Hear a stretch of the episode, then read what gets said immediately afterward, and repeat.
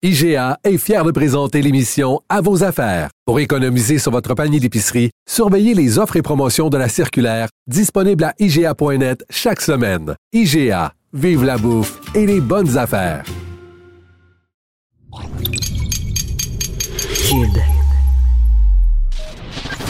Mathieu Bocoté. Pour lui, les idées n'ont pas de frontières.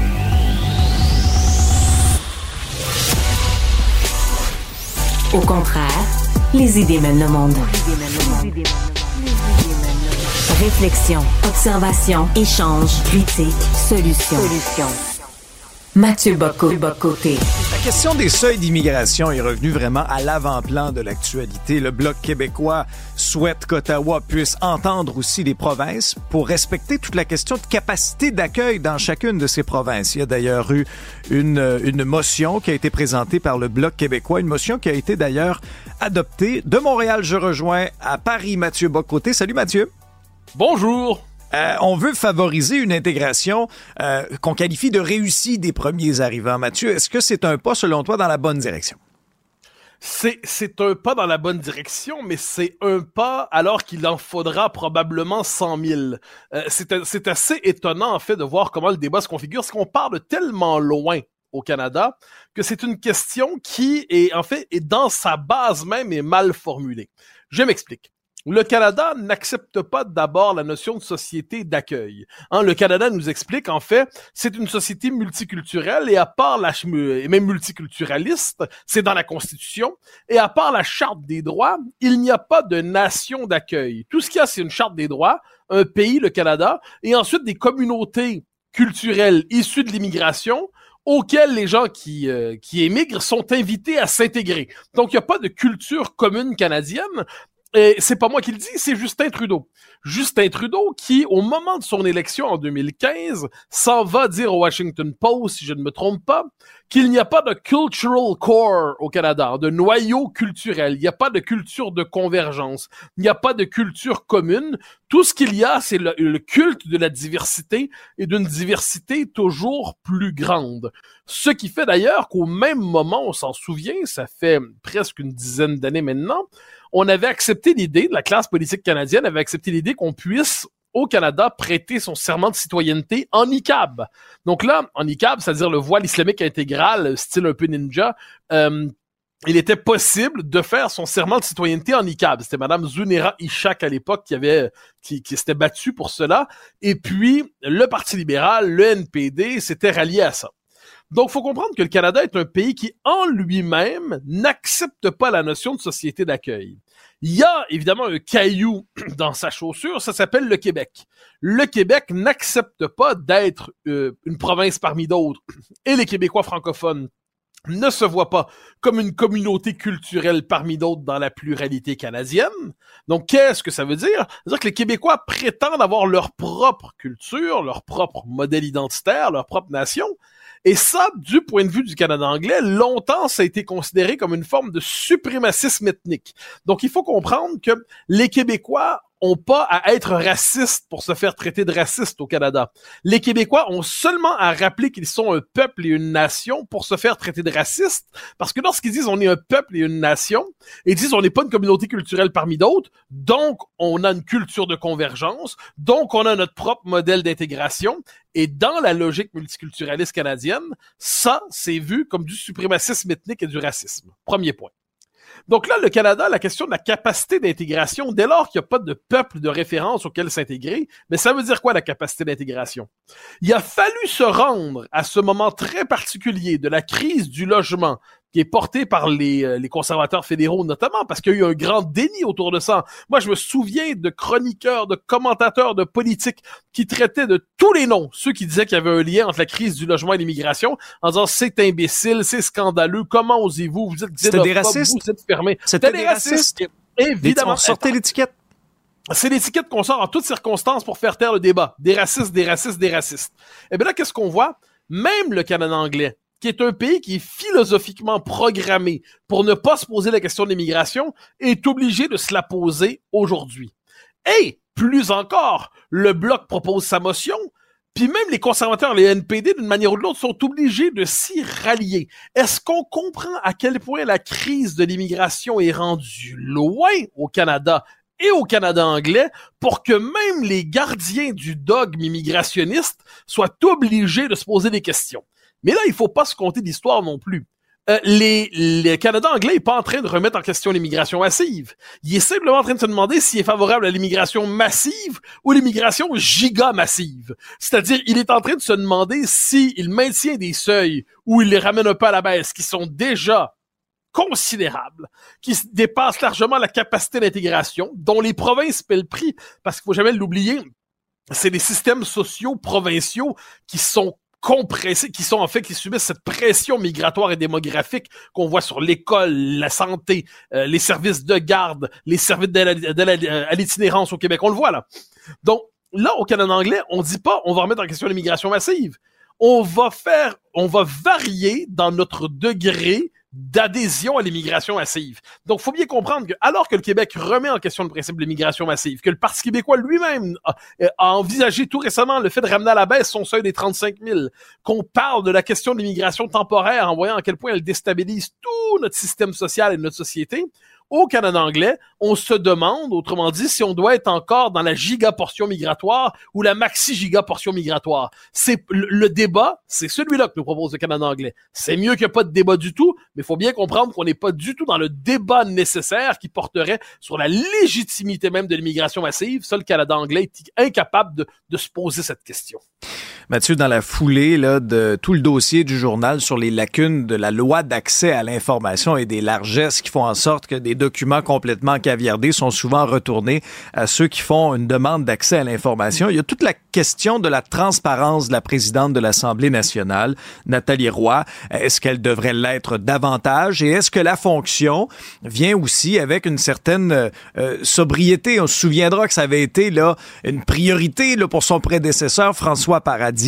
Euh, comment tu vois les choses? Ah, moi, je distingue deux questions là-dedans. Il y a la question de l'accès à l'information, qui est une question à part entière. Et en, cela, euh, l'accès à l'information devrait être maximal pour les médias. Moi, j'ai aucun souci avec ça. Je pense que ça fait partie d'une éthique démocratique. En échange, ça s'accompagne d'un certain jugement dans la population. Quand la ministre se justifie en disant je me suis rendu à Rabat en classe économique, euh, la, pardon, la présidente de l'Assemblée nationale, en classe économique et pas en classe affaires, mais j'ai envie de dire, mais vous êtes irresponsable, madame. Je veux dire, on vous demande, vous allez là dans le cadre de vos fonctions. Si c'est un voyage personnel, ben, faites-le sur vos deniers, et puis là, allez-y en classe économique, en classe affaires, en première classe, en bateau, en pédalo, je m'en fiche complètement.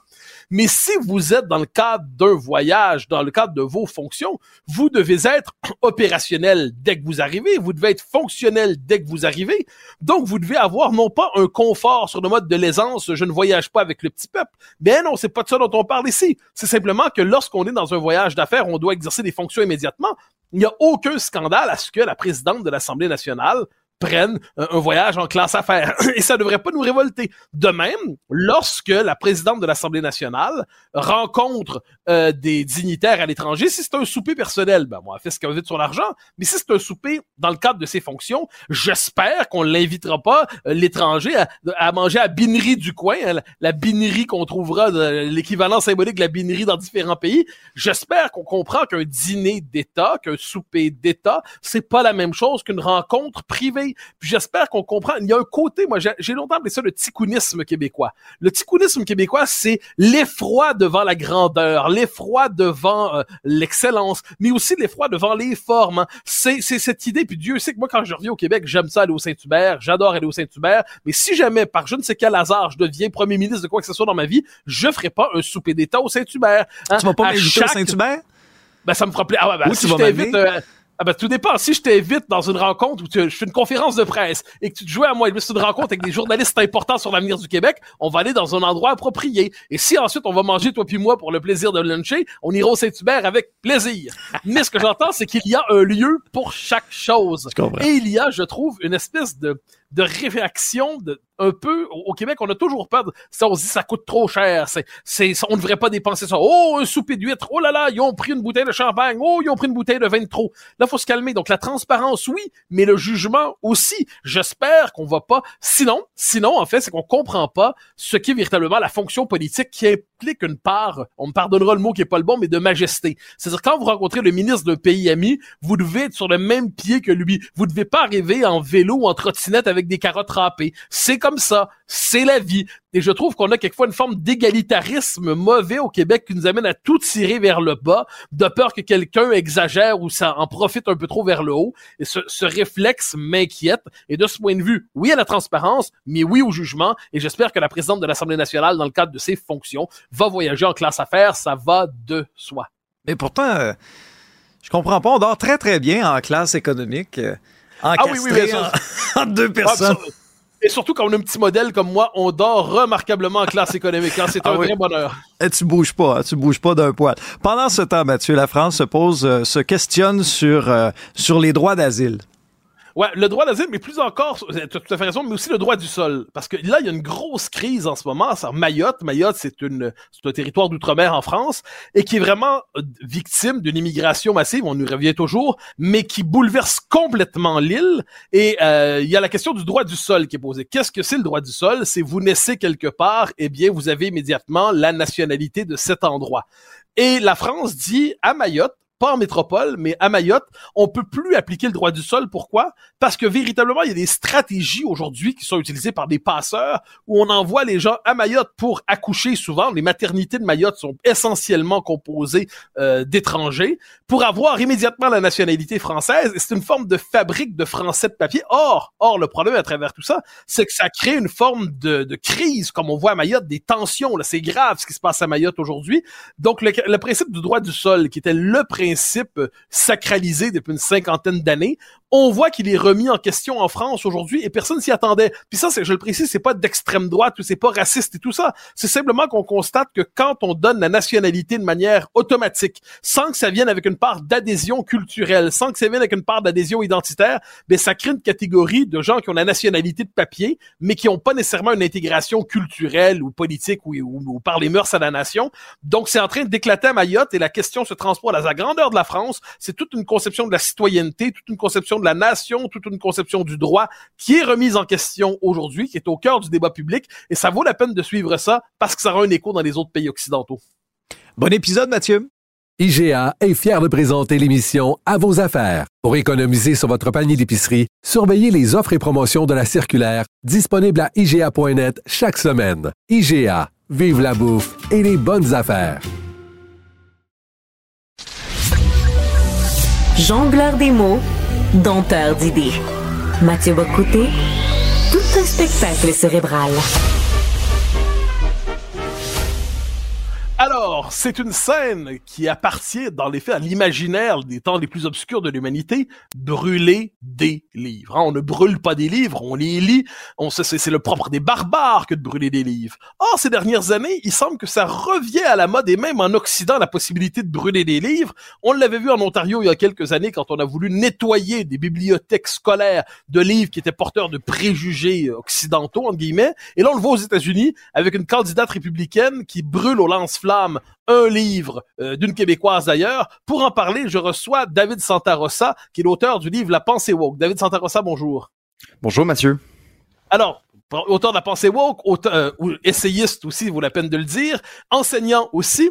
Alors, j'ai évoqué ces deux, euh, ces deux faits et je vous les soumets. Est-ce que nous sommes devant les deux faces d'une même médaille, les bibliothèques purgées en Ontario euh, de livres qu'on accusait d'être racistes ou sexistes ou colonialistes, et maintenant aux États-Unis, le fait qu'on brûle des livres, on brûle un livre au nom de la guerre contre la, déchéance morale que porterait cet ouvrage.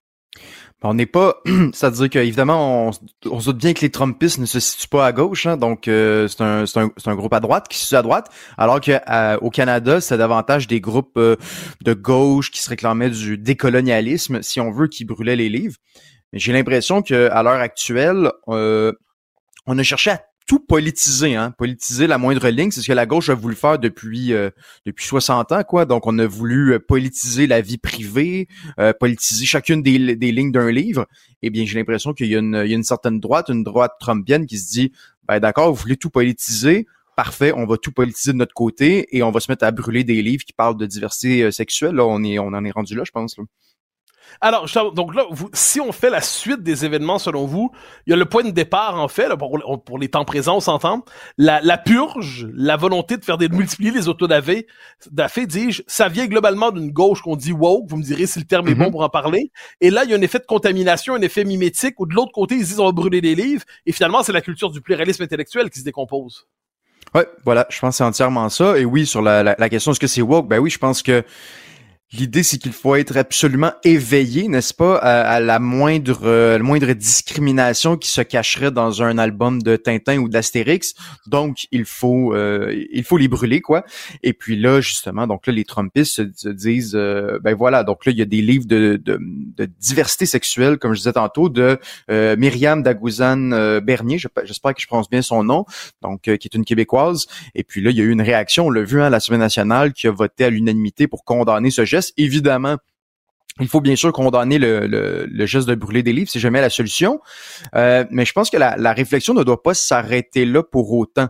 Et je pense que sur le fond, de savoir euh, qu'est-ce que qu'est-ce qui se trouve dans les dans les euh, dans les bibliothèques pour enfants, la question la, question est pertinente parce que on parlait d'Élise Gravel aussi dans les dernières années. Qui, est une militante politique, qui met des idées politiques de l'avant dans ses bandes dessinées, est-ce que c'est une bonne idée de mettre ça entre les mains euh, d'enfants? Ben évidemment, la question se pose et j'ai tendance à dire que euh, c'est pas nécessairement une bonne idée de politiser euh, la, la, la, lecture à la bibliothèque, euh, surtout pour les enfants en fait, parce que je veux dire, l'idée, c'est qu'on on est dans un monde, euh, euh tu sais, l'enfant va lire, je sais pas, les fables de La Fontaine, par exemple, il va pas nécessairement s'intéresser à justement, euh, est-ce qu'on peut naître dans un corps euh, autre que notre sexe. Là? Donc, si je suis une fille, est-ce que je peux naître dans le mauvais corps, en fait. Là? Donc, il y a plein de questions là, et c'est plus complexe que ça. Là. Alors, vous, vous nous invitez à distinguer deux questions finalement. D'un côté, euh, le scandale absolu qui consiste à brûler les, livres, quels qu'ils soient. On reviendra sur la tentation de la pureté, peut-être qui est très importante là-dedans. Je crois l'idée qu'on ne peut pas tolérer l'expression d'idées différentes des nôtres, donc on veut éradiquer la trace de l'altérité.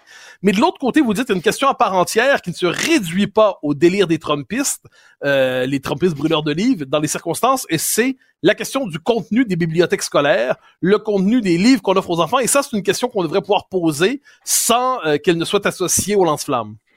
Oui, voilà, et parce que je, je veux dire, c'est pas dans notre tête que ce soit qu'il y a un, objectif politique derrière ça. Dans les dernières années, il y a eu différents articles. Je me rappelle d'un, j'en parle dans mon livre d'ailleurs, d'un article dans le Devoir qui euh, on parlait d'une bibliothécaire qui elle voyait véritablement une euh, euh, son travail comme étant politique. Elle avait une forme de mission de diversifier euh, sa bibliothèque. J'ai un ami qui, est bibliothécaire qui me dit il y a beaucoup de nouveaux bibliothécaires qui se disent non non moi j'ai une mission euh, j'achète pas de classique j'achète euh, du nouveau où on parle d'antiracisme donc il y a véritablement un objectif politique et j'ai l'impression que de le pointer du doigt aujourd'hui c'est nous qui passons pour le méchant à nouveau, on, ne met pas de l'avant le désir de brûler tout ça, mais il y a, un débat, il y a un véritable débat à avoir sur cette question-là. Je lisais en fin de semaine Isabelle Haché euh, dans, la presse qui parlait de, cette question-là, qui disait euh, que ce n'est pas de l'endoctrinement de parler de diversité sexuelle. En fait, c'est même une très bonne chose. La civilisation occidentale existe depuis euh, grosso modo 2000-2500 ans on n'a jamais parlé de diversité sexuelle aux enfants et euh, on, on s'est rendu quand même 2500 ans plus tard. Donc pourquoi c'était pas nécessaire avant et maintenant c'est quasi obligatoire là, il y a quelque chose qui fonctionne pas dans cette logique là. Ah, c'est très intéressant ce que vous dites. Autrement dit, dans euh, et, je prends la peine de le rappeler pour que tout le monde comprenne bien, on laisse de côté complètement les fous furieux brûleurs de livres. Dans mhm. les faits, la question de l'endoctrinement des ouvrages, euh, la, vraie question, au-delà du de l'effet miroir, c'est le fait qu'il y a véritablement des tentatives d'endoctrinement euh, des, des, jeunes générations avec des ouvrages qui, euh, qui d'une manière ou de l'autre, cherchent à imposer des concepts qui fonctionnent moins à l'éducation qu'à la rééducation. Donc, euh, pousser vers vers la non-binarité, inculquer les théories du racisme systémique et tout ça chez les plus jeunes. Oui, exactement. Puis et je, lisais euh, hier soir euh, des, chiffres qui mentionnaient que dans les dernières années, les, euh, les, chirurgies sur les, les, enfants, donc par exemple d'enlever les, les, les, seins ou de, en fait pas chez les enfants, mais chez les chez les euh, chez les jeunes filles en, puberté, euh, ben ça l'avait euh, ça s'était multiplié dans les dernières années, euh, en, moins de dix ans. Donc, je veux dire, il y a il y a, une question à se poser. Est-ce qu'il y a une forme de contagion sociale? Est-ce que ça favorise Est-ce que ce type de livre, évidemment, c'est il y a plusieurs éléments. On pourrait pas juste dire ce livre participe à, à cette logique-là, mais plus largement, est-ce que on encourage certaines certains enfants qui, qui ont peut-être qui sont en questionnement, ça j'en conviens tout à fait. Hein, donc, tu es au secondaire, ton corps change.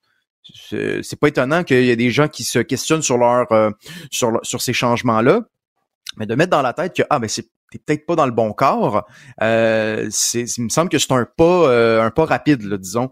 Donc euh, oui, ça soulève énormément de questions et on, on glisse on glisse tout ça sur le tapis. et j'ajoute un élément faut distinguer aussi la bibliothèque qui vise des enfants et la bibliothèque qui vise des adultes, par exemple, à l'université. Parce que dans les dernières années, on a voulu bannir des livres euh, dans des bibliothèques d'université. Euh, je veux dire, ça vise des adultes. Les, livres de Élise Gravel, euh, s'ils étaient dans des mains d'adultes, ben là, je veux dire, rendu là, faites bien ce que vous voulez. Quand c'est entre euh, dans des mains d'enfants, il y a à nouveau d'autres questions qui se posent, comme je le disais tantôt. Là. Alors là, vous me dites si je vous comprends bien, mais globalement, on, on parle d'autant plus, puis je vais vous dire je comprends bien vraiment, on parle d'autant plus des, euh, des, des, des, excités au lance-flammes qu'on ne veut pas parler de l'autre question qui est celle véritablement d'une forme d'endoctrinement chez des plus jeunes générations par des militants qui cherchent à se faire passer pour des pédagogues finalement. Oui, vraiment. Je, je pense que c'est exactement ça. Et au-delà de ça, on pourrait parler bien sûr des, de, ces livres-là, mais de plus en plus, il y a des formations à la diversité sexuelle dans les écoles.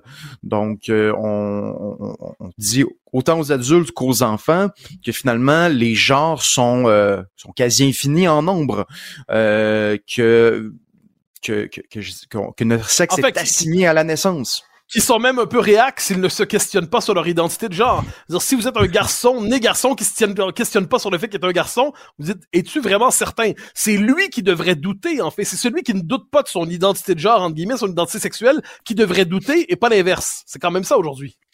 Oui, vraiment, parce qu'il y a quelque chose dans la, la, personne qui euh, qui change de genre. C'est qu'il y a quelque chose là-dedans de. C'est elle la personne lucide. C'est elle qui voit les différentes forces sociales. C'est elle qui est éveillée.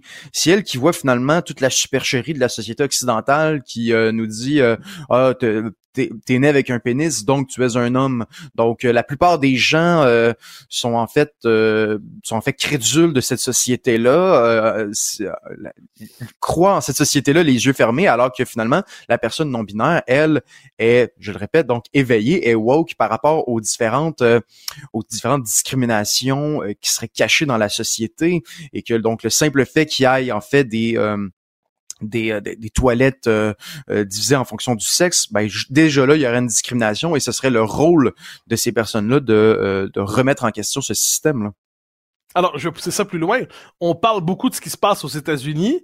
On le ramène ici. Et finalement, autrement dit, l'objectif, l'objectif, je sais pas si c'est le bon terme, mais la tentation, c'est d'occulter le débat que vous nous proposez, c'est-à-dire prendre au sérieux la littérature et les œuvres proposées aux enfants. Donc, on nous dit, si vous parlez de ça, en fait, vous êtes comme les brûleurs de livres. C'est un peu ça l'idée. Et euh, il faut ajouter euh, la, la tendance trumpiste au Québec, elle est quasi inexistante. Je veux dire, ben, on pourra toujours me dire, ah ben oui, il y a telle personne sur les réseaux sociaux. Oui, d'accord, elle, elle, existe sur les réseaux sociaux. Est-ce que dans l'espace Johnny 23, là? oui, c'est ça, exactement. Johnny 23, il est, il est très présent sur les réseaux sociaux. Mais euh, dans l'espace public, dans, les euh, à l'Assemblée nationale, est-ce qu'il y a un seul personnage qui se rapproche euh, du Trumpiste? Ben la réponse c'est non.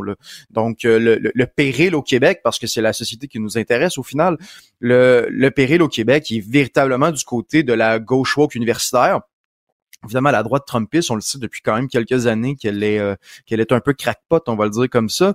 Alors que de notre côté, véritablement qui a la main sur les institutions, par exemple l'institution universitaire, euh, ben je veux dire, on s'entend, c'est pas la droite là, c'est pas la droite, ils sont euh, infiniment euh, minoritaires, alors que c'est ça, la gauche, on l'a vu à Concordia cette semaine, vous avez fait un papier sur la question aujourd'hui, cher Mathieu, ben c'est vraiment, il est là le péril. Dans les dernières années, on a eu de multiples exemples, donc il faut pas euh, il faut pas s'imaginer que ce qui se passe au sud de la frontière est représentatif de ce qui se passe au nord de la frontière par rapport à la à, la droite là qui est euh, grosso modo inexistante au Québec là. Euh, la, la, la on est loin d'un parti de droite à mon sens. Alors, pour Alors après, c'est nécessaire distinction, David Santarossa. Je vous remercie pour votre passage à Cube. Merci infiniment. Je rappelle votre livre, La pensée woke, qui est paru chez Libère l'an passé.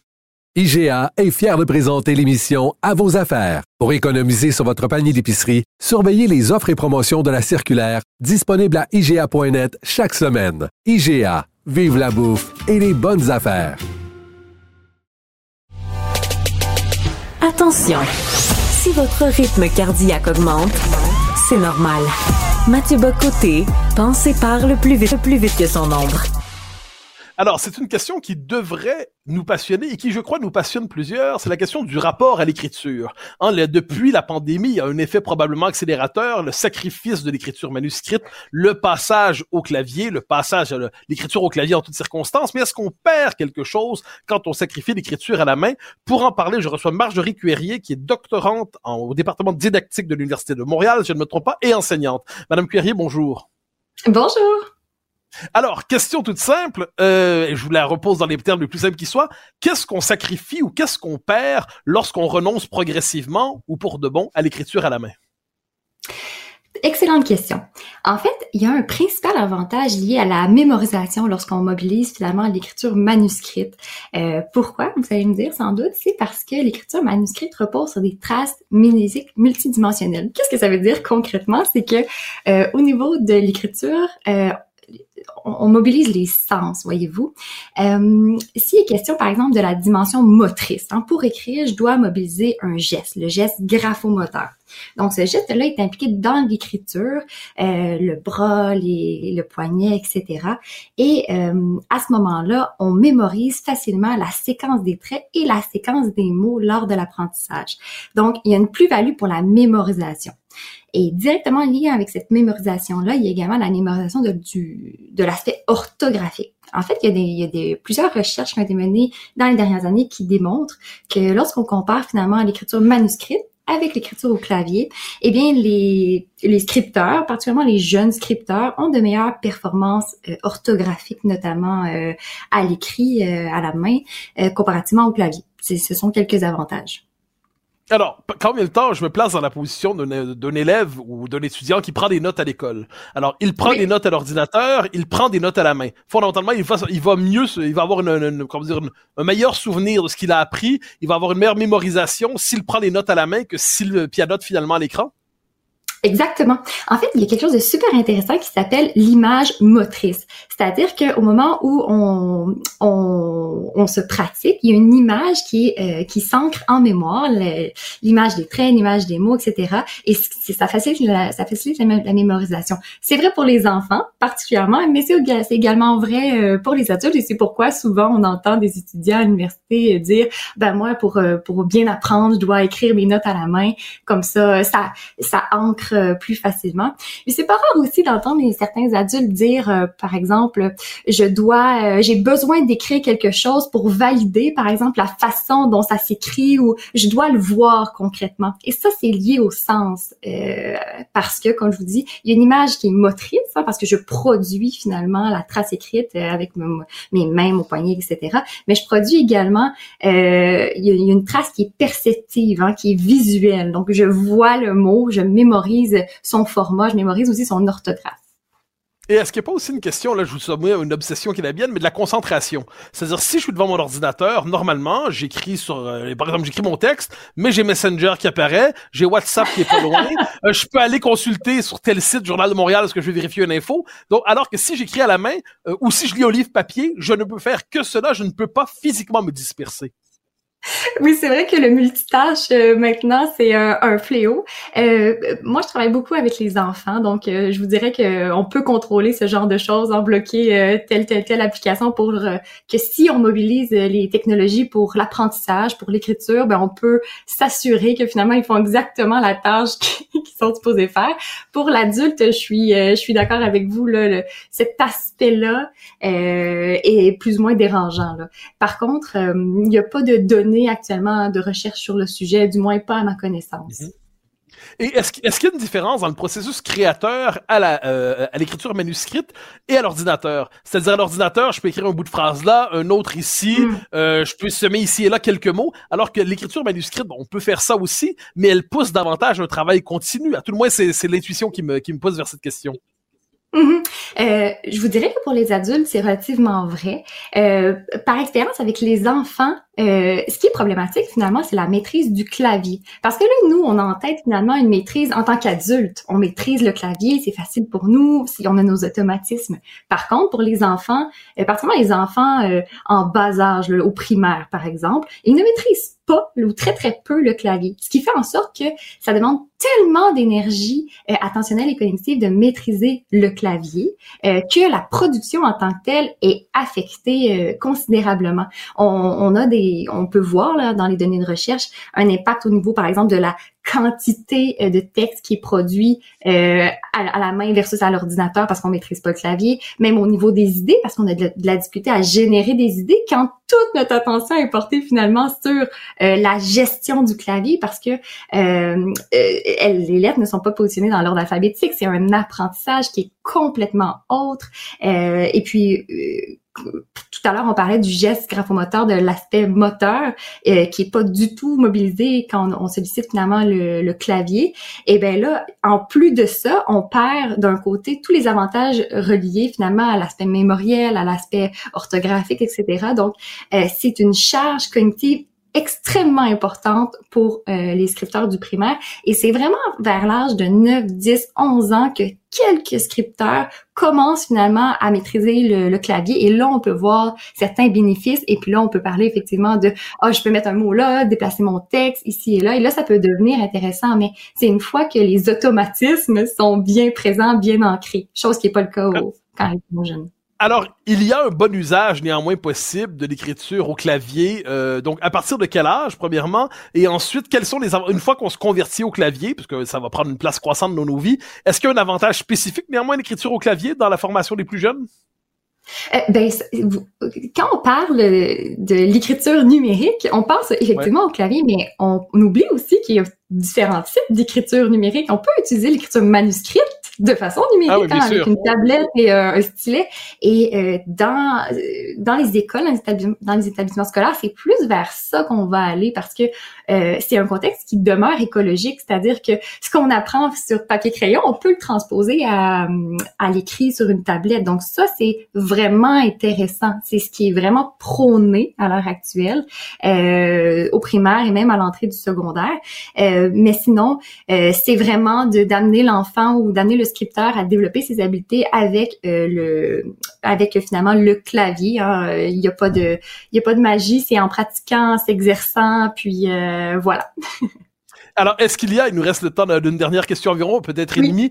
est-ce qu'il y a euh, une résistance, appelons ça, parce qu'on a l'impression, vu de loin, qu'il y a une forme de bulldozer des nouvelles technologies. Mm-hmm. Est-ce qu'il y a une forme de résistance chez les enseignants, chez les enseignantes aujourd'hui, à dire non, on, on une forme de, de compréhension intuitive de la vertu de l'écriture manuscrite? Ben, en fait, ce sont, euh, c'est une excellente, une excellente question. Ce sont peut-être effectivement euh, une perception enseignant, etc. Mais il y a des enjeux autres, c'est-à-dire que euh, les enseignants sont peut-être pas formés, effectivement, et, ont, peut-être que les, les, classes n'ont pas le matériel requis ou pas du bon matériel. Et là, ça, ça cause toutes sortes finalement de problématiques. C'est pour ça que souvent les enseignants sont réfractaires à l'utilisation des technologies dans leur classe parce que ça vient avec toutes sortes de considérations, une gestion de classe qui est parfois difficile, euh, des outils technologiques qui inadéquats, etc. Donc euh, oui, il y a des enseignants qui sont réfractaires assurément pour de multiples raisons et il y en a qui sont au contraire euh, très partants pour utiliser les technologies et ça fonctionne bien, mais il faut ça demande une adaptation des pratiques, ça demande finalement qu'on qu'on considère l'outil numérique qu'on utilise, qu'on qu'on se qu'on a une bonne analyse des besoins, une bonne analyse de à qui on s'adresse, est-ce qu'on s'adresse à un petit public, un grand public, etc. Donc quel âge ont les enfants, etc. Donc ça influence les pratiques de façon considérable, mais il y a différents facteurs à considérer. Marjorie Cuérier, merci infiniment pour votre passage. Vous êtes doctorante en didactique et enseignante. Merci infiniment. IGA est fier de présenter l'émission À vos affaires. Pour économiser sur votre panier d'épicerie, surveillez les offres et promotions de la circulaire disponible à IGA.net chaque semaine. IGA, vive la bouffe et les bonnes affaires. Les rencontres de l'art. Lieu de rencontre où les idées se bousculent. Où la libre expression et la confrontation d'opinions secouent les conventions. Des rencontres où la discussion procure des solutions. Des rencontres où la diversité de positions enrichit la compréhension. Les rencontres de l'entre de l'art. Alors, qui dit politique dit partisanerie. Qui dit partisanerie dit, dit tentative de faire trébucher son prochain. Mais est-ce que la partisanerie peut aller tellement trop loin qu'elle gâche la vie politique et démocratique? C'est la question dont on va d'abord parler avec notre analyste politique, Emmanuel Latraverse. Bonjour. Bonjour. Alors, si j'ai bien compris, Vincent Marissal considère que la politique est un peu trop dure et aimerait l'adoucir ou arrondir les coins. En tout cas, il y a une chose qui est certaine, c'est que tu as affiché ton billet très clairement sur cet enjeu-là. Euh, c'est très intéressant parce que, bon, on a vu là, tous les, les affrontements la semaine dernière autour euh, de la question euh, des, du cocktail gate, comme on est rendu à l'appeler. Et Vincent Marissal a écrit une lettre dans le journal, une lettre ouverte dans le journal en fin de semaine, dans laquelle il a dévoilé que euh, en croisant Monsieur euh, Legault, le Premier ministre, dans les couloirs de l'Assemblée nationale, celui-ci lui avait dit voilà notre lanceur de boîte nationale. Et que ça, ben, c'était odieux. Donc, Vincent Marissal a écrit ça pour dénoncer la surpartisanerie de, la CAQ, le climat toxique, en tout cas, on peut mettre tout ce qu'on veut. Et c'en est ensuite une déferlante, OK? Où finalement, et c'est là que le débat devient intéressant, les attachés politiques euh, de M. Legault, donc euh, directeur de communication, attaché de presse, autres, euh, se sont mis à tweeter essentiellement en rappelant que Vincent Marissal était mal placé pour faire des leçons de morale quand il y avait eu des on se rappellera son entrée en ah ben. politique assez euh, houleuse autour du fait ben qu'on avait appris qu'il avait voulu qu'il avait essayé de se présenter pour le PLC et qu'il s'était tourné vers QS seulement quand le PLC lui avait fermé la porte. Et C'était pas un détail. Qui est pas un détail. Mais la série sur le Sunday, c'est attaché de presse de M. Legault, qui de, le directeur des communications, qui dit le gars qui, qui est entré en politique sur des mensonges et qui, là je le cite, selon mes sources, tournait pas mal les coins ronds quand il était journaliste. Et c'est ce bout-là que Monsieur euh, Marissal trouve totalement calomnieux et euh, songe à euh, n'exclut pas de poursuivre euh, Manuel Dionne pour diffamation en disant j'ai pas de problème à ce qu'on rebrasse des affaires anciennes, tout le monde a des squelettes dans le placard, mais là ça c'est calomnier sur 25 ans de carrière politique. Et je trouve que cet épisode là illustre à merveille les dérives qui viennent avec la surpartisanerie qui mène finalement tout un chacun euh, dans le fond de la gouttière plutôt que de porter le débat sur les idées. Et oui, d'accord, mais, mais est-ce que la politique, est-ce que c'est pas inévitable? J'ai juste une question. J'ai pas souvenir d'un moment dans l'histoire humaine où les partis ne s'attaquaient pas et ne cherchaient pas à mordre à la veine, ne cherchaient pas à vider l'autre de leur sang. Je veux dire, Québec solidaire a le monopole de la solidarité, de la justice et du cœur. Le Parti libéral a le monopole de la, la protection des Québécois dans le Canada. Le Parti québécois a le monopole du Québec. La CAQ a le monopole du développement économique. Et tous les autres ont le, le défaut inverse de la qualité revendiquée. ça fait partie de la politique, ça. Regarde, QS a le monopole de la solidarité.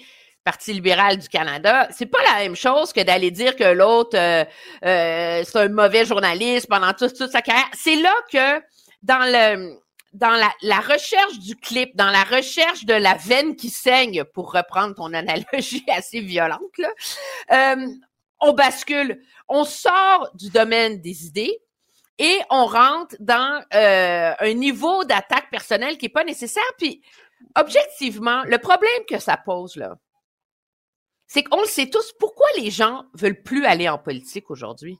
Pourquoi des gens... Parce qu'ils vont se faire détruire. Parce qu'ils vont se faire détruire. Parce que le débat ne porte plus sur les idées. Il ne porte même pas ça. Il porte un peu sur les idées, pas souvent de manière intelligente. Puis quand ça va mal, ben là, ça dérape dans le fond de la gouttière. Qui, là, qui a une carrière, qui a investi pour se bâtir une vie, qui aurait envie de servir le service public, a envie de se prêter à ça. Ouais, Là-dessus, alors- objectivement, Paul Saint-Pierre Plamondon a pas tort de dénoncer ce ton-là en politique. Et moi, je trouve que c'est un peu fort de café et de menacer de poursuite, mais sur le fond, tous les députés de l'Assemblée nationale devraient se regarder dans le miroir parce que dans la dernière semaine, c'est évident que c'est la CAQ qui a dérapé là-dessus. Je veux dire, la façon dont Geneviève Guilbeault a interpellé Pascal Bérubé dans les couloirs en disant « Ben oui, puis toi, t'es t'es. Je veux dire, c'était pas, euh, c'était pas très édifiant. Monsieur Legault non plus dans le couloir, mais comme Vincent Marissal prend une conversation de couloir puis le met sur la place publique, ben, Mais- on est encore en train de nourrir Mais cette voilà. toxique. C'est-à-dire, quand, quand on rapporte des conversations de couloir sur la place publique comme ça, c'est aussi une manière de tirer la politique vers le bas. C'est-à-dire, si le, le propre de la vie publique, c'est qu'il y a des choses qu'on dit en public, il y a d'autres choses qu'on dit en privé. Et si on décide de tout transposer ce qui se dit en privé, alors on est certain effectivement que tout le monde va être sali d'une manière ou de l'autre. Je suis absolument d'accord avec toi. Et c'est et c'est et je et ce ce cocktail gate et tout ce qui l'engendre, c'est à ce chapitre-là, je trouve, euh, qu'il nuit à l'ensemble de la classe politique. C'est sûr qu'il nuit à la CAQ parce que la CAQ est pris en défaut à étirer l'élastique de l'éthique morale de ces cocktails-là, mais en même temps, la classe politique, l'opposition, en voulant mettre la CAQ à genoux, euh, fait des amalgames, prend n'importe quelle instance de cocktail pour en faire un cas de figure. Et là, on est rendu à mettre sur la place publique, menacer de poursuite, à ce que des attachés politiques sont pas élus, invectives des élus, Ah euh, ben, toi, t'as une carrière de pourri, euh, je veux dire, Mais ça, c'est est-ce que c'est pas notamment-? Juste avant qu'on bascule sur l'autre sujet, juste, est-ce que ça, c'est pas un enjeu, les attachés politiques qui se permettent aujourd'hui d'intervenir comme des militants sur les réseaux sociaux? Je, dire, je vais y aller avec une formule de, dans mon temps, hein, qui, qui, qui a existé. Un attaché politique se C'était le, les élus, c'était les militants, c'était les, vrais politiques qui parlaient, et on a beau être l'intellectuel le plus brillant du monde, ou le conseiller en communication le plus brillant du monde, si on est au cabinet de quelqu'un, on se tait, on ne prend pas la parole, on ne confond pas le rôle de militant et de conseiller. Est-ce que ça, c'est pas un effet vraiment pervers des réseaux sociaux d'avoir fait en sorte que chacun se transforme en petit militant qui peut harceler son prochain? Ben, c'est même pas que, non, il se transforme pas en petit militant qui peut harceler son prochain. Il est le fer de lance de, tu sais, le, le bout de la pointe, là, de ce qui sert à maintenir les troupes mobilisées. Alors, comme est-ce que les c'est pas aussi le élus fait que le CAQ a ont pas de devoir de ré- Non, mais Puisque la CAQ n'a pas de militant, elle est obligée de se tourner vers ses conseillers politiques pour servir de militant là-dedans. Ben non, mais ça fait la CAQ, euh, je veux dire, euh, Ger- Gerald Butts, l'ancien conseiller principal de M. Trudeau, le faisait. C'est une nouvelle tendance où finalement, ces gens-là servent à mener dans la sphère des réseaux sociaux euh, les combats euh, et euh, les petites séances d'automotivation collective de tout le monde parce que grâce aux algorithmes des réseaux sociaux, ils savent euh, soit qu'ils s'adressent aux gens qui les détestent, et là, c'est comme piquer la bête, comme faire jouer à la mouche du coche, ou ça sert à rassurer les militants et les gens qui font partie de leur de leur giron, je dirais, que euh, on protège le roi. Et, euh, et c'est vrai, moi je pense que ça, ça contribue, je suis d'accord avec toi, à envenimer le débat public. Alors, deuxième sujet, euh, d'une autre envergure et surtout d'une au- d'une autre importance, on sait la formule de Trump, la déclaration de Trump disant les pays européens ne payent pas suffisamment leur contribution à l'OTAN, donc si jamais la Russie les attaque, qu'ils se démerdent, dit-il autrement. Puis Là, il va même avec la provocation ultime, c'est dans son style, et que je la pousserai même la Russie à faire ce qu'elle veut.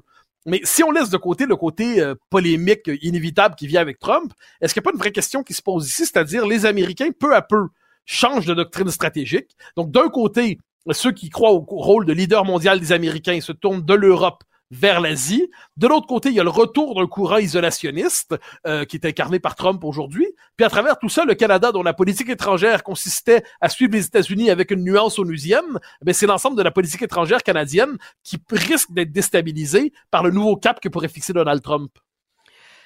Euh, absolument. Puis pas seulement par le nouveau cap euh, que est en train de fixer ou que pourrait fixer dans Donald Trump. Ce que, ce que la guerre avec la Russie euh, en Ukraine illustre, c'est que euh, le devoir et le rôle de l'OTAN pour protéger ses membres n'est plus seulement euh, théorique.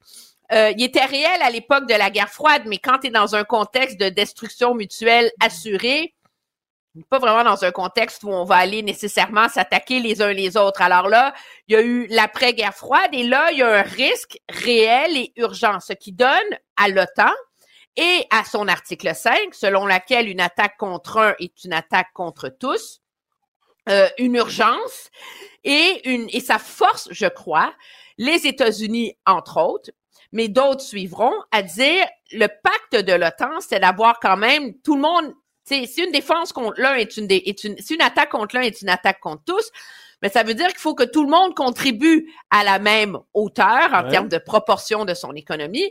Puis pendant combien de temps est-ce que tout le monde va se sentir lié envers les pays qui font pas leur part? Et ça, je suis d'accord avec toi que si tu retires l'opprobre de Trump et de ses dérives et de son isolationnisme massif, au-delà de ça, moi, je trouve que la question, elle est absolument pertinente. Ben, elle a été posée aussi par Nikki Haley, si je peux me permettre. Nikki Haley a dit, euh, dans d'autres mots moins polémiques, elle a dit les alliés de l'OTAN doivent faire leur contribution. Autrement dit, ils ne la font pas en ce moment. Et euh, c'est un peu moins vrai à l'Est, hein, la, la, Pologne, les Pays-Bas, tout ça, parce qu'ils se ressentent. Ils sont les premiers concernés, hein? mais, mais, voilà. Mais cela dit, ça, ça, se pose aussi pour le Canada. Parce que le Canada, comme les pays d'Europe occidentale, sauf la France, a délégué sa souveraineté militaire aux Américains depuis longtemps. Mais aujourd'hui, la politique étrangère canadienne va avoir, va être impactée, entre guillemets, pardonne le terme horrible, si les Américains, soit se redéploient vraiment vers l'Asie, version Obama-Clinton, soit on repli isolationniste, version Trump.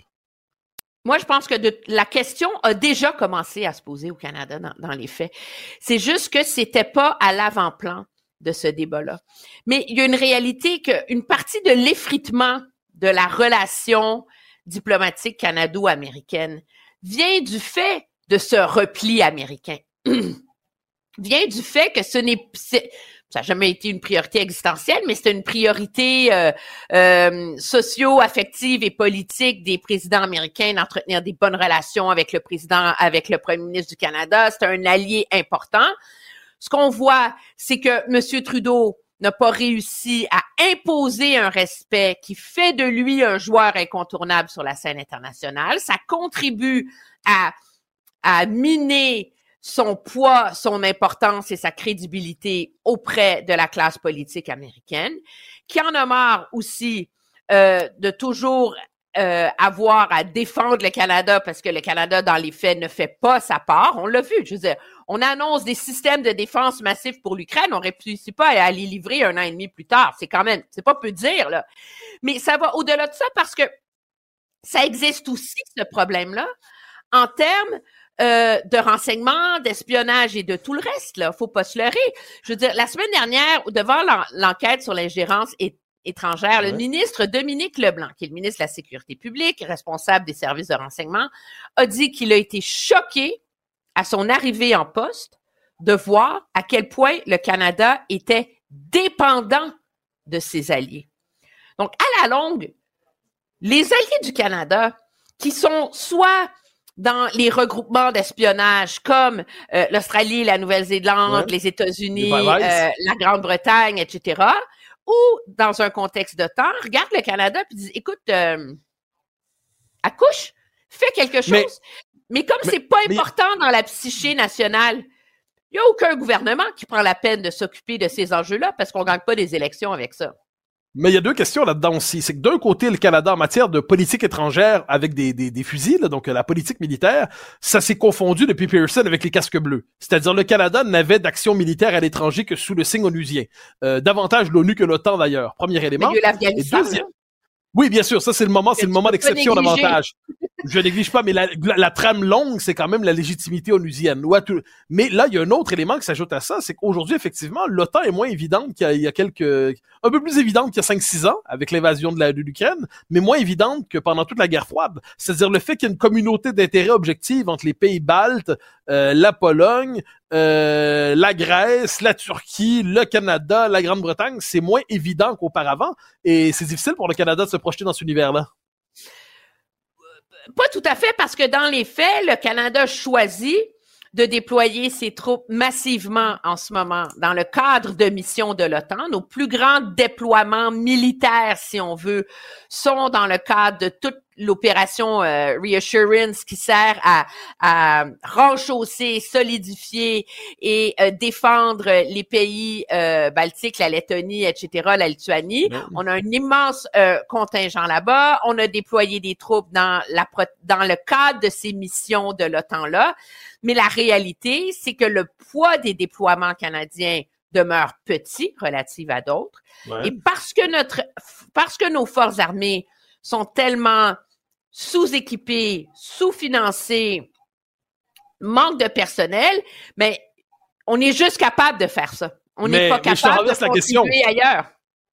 Oui, l'armée canadienne se déploie dans le cadre que tu dis, mais si on posait la question aujourd'hui en disant, parce que vu le réchauffement des relations internationales, aux Canadiens, imaginons qu'une forme d'engrenage autour de l'Ukraine, ça touche la Pologne. Si on disait au Canada, vous êtes prêt à rentrer en guerre avec l'Ukraine pour défendre, euh, pas avec l'Ukraine, avec la Russie, pour défendre les Pays-Baltes ou défendre la Pologne, il n'est pas évident que l'opinion canadienne serait enthousiaste, sauf dans quelle communauté dans l'Ouest canadien. Je pense que c'est le sous-texte aussi de cette histoire. Je suis pas certain encore. Je pense que quand on voit euh, le, fractionnement réel, la baisse d'appui euh, des, des sociétés occidentales et de l'électorat occidental face à la guerre en Ukraine, il y a une fatigue qui s'installe. Euh, c'est sûr que cette baisse-là, on la voit aussi au Canada, mais elle est quand même, c'est rien comparé à ce qu'on voit dans d'autres pays, que ce soit la France, les États-Unis ou ailleurs. Moi, je pense que le Canada s'accroche à cette idée euh, culturellement, que de défendre la démocratie, que de défendre les valeurs fondamentales occidentales contre l'autoritarisme, euh, les dictatures, euh, les visées impériales de pays comme la Russie demeurent importants, mais la réalité, c'est qu'on est dans un pays où on se projette ainsi mentalement, mais où il n'y a aucun appétit politique pour devenir un joueur qui permet sur la scène internationale de remplir ce rôle-là. Et la beauté d'avant, c'est que quand on était très engagé dans les missions des Nations Unies, le Canada s'était quand même spécialisé là-dedans, et par cette voie-là, réussissait à s'imposer comme un acteur important sur la scène internationale.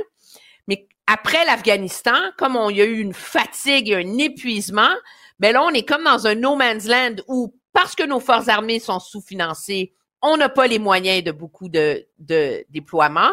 Donc là, on est concentré dans un, deux petits déploiements minusculos pour faire semblant, euh, qui sont davantage pas faire semblant, qui sont davantage symboliques, mais euh, ça vient renforcer cette perception, je crois, que le Canada, dans le nouvel ordre mondial qui se dessine, n'est plus capable d'être militairement un joueur important, n'est pas capable d'être en termes de renseignement un joueur important.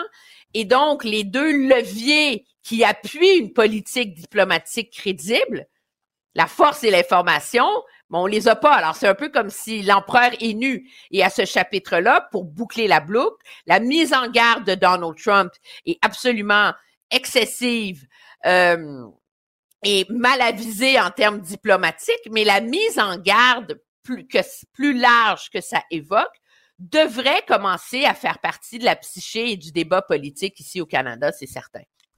Le Canada, wannabe superpuissance morale, nain politique, géopolitique et militaire, c'est une forme d'écartèlement. Emmanuel Latraverse, merci infiniment, on se reparle demain. Au revoir. Alors, chers amis, c'était un bonheur de vous retrouver. Nous nous retrouvons demain, évidemment, pour poursuivre ce décryptage de l'actualité. Au très grand plaisir de vous revoir. Kid.